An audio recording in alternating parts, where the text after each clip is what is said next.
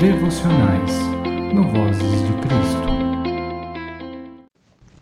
Bom dia, que a paz do Senhor reine em seu coração e domine os seus pensamentos.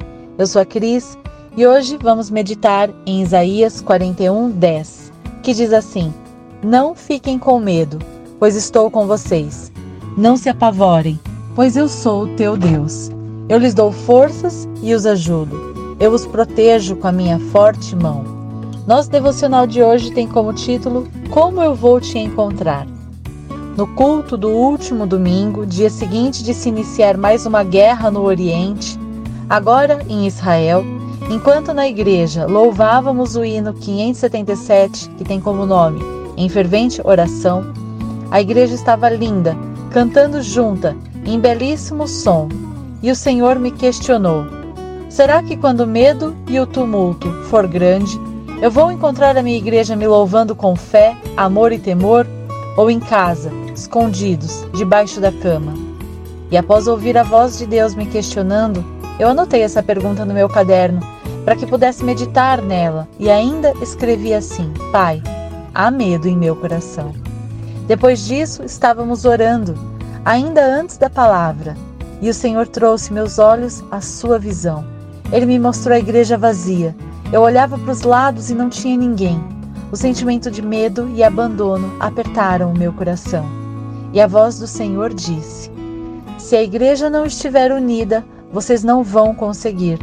Tem que ser um irmão orando e intercedendo pelo outro, um irmão abençoando o outro, um cuidando e fortalecendo ao outro sozinhos, no egoísmo do medo, em casa escondidos, vocês não vão conseguir. Então o nosso pastor trouxe a palavra revelada ao profeta Isaías, contida em Isaías 41:10, e a palavra que o Senhor estava trazendo ao meu coração foi confirmada e fortalecida. Glória a Deus. Não sabemos o que esperar dos próximos dias. Dependendo das forças políticas que se envolverem nessas guerras no Oriente, se esse tempo chegar aqui, pode ser que não tenhamos a liberdade que temos hoje de louvar o santo e sagrado nome de Jesus. E quando isso acontecer, as forças do maligno vão tornar o medo a sua arma mais potente para separar os irmãos.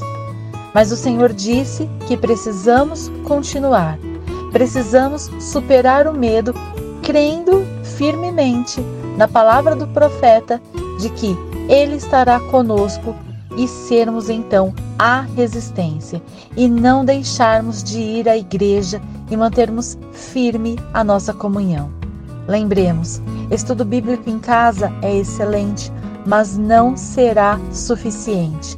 Escondidos, não vamos conseguir.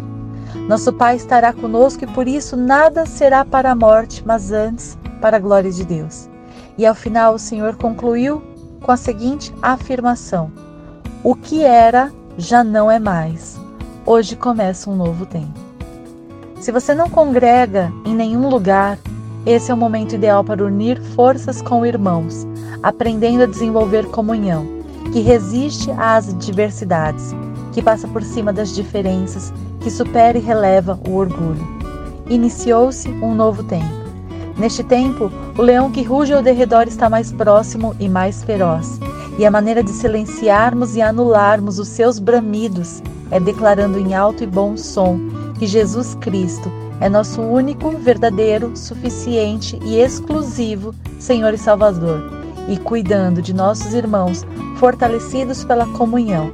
Afinal, Jesus nos diz que se estivermos unidos, Ele estará conosco, conforme Mateus 18, 19, que diz assim: E afirmam vocês que isto também é verdade.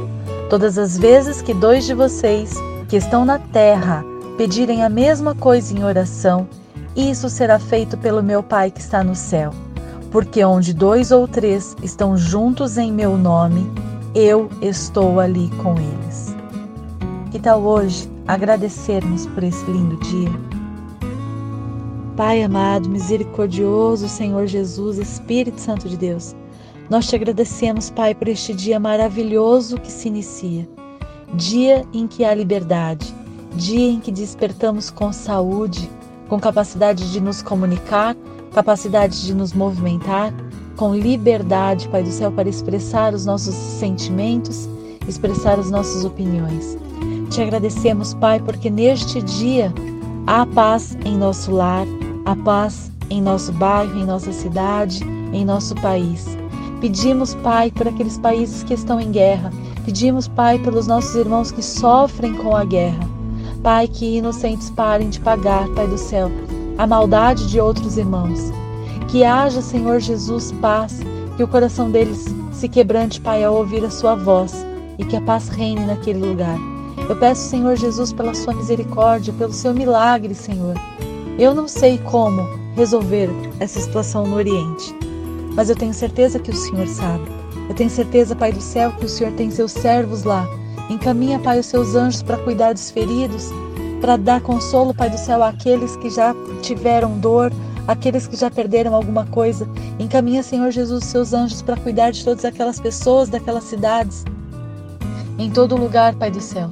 Assim como na África tem tantos problemas, tantas aldeias, Pai do céu, em que há sacrifícios, em que há coisas, Pai do céu, que são tão horrendas aos seus olhos. Senhor, encaminhe os seus anjos.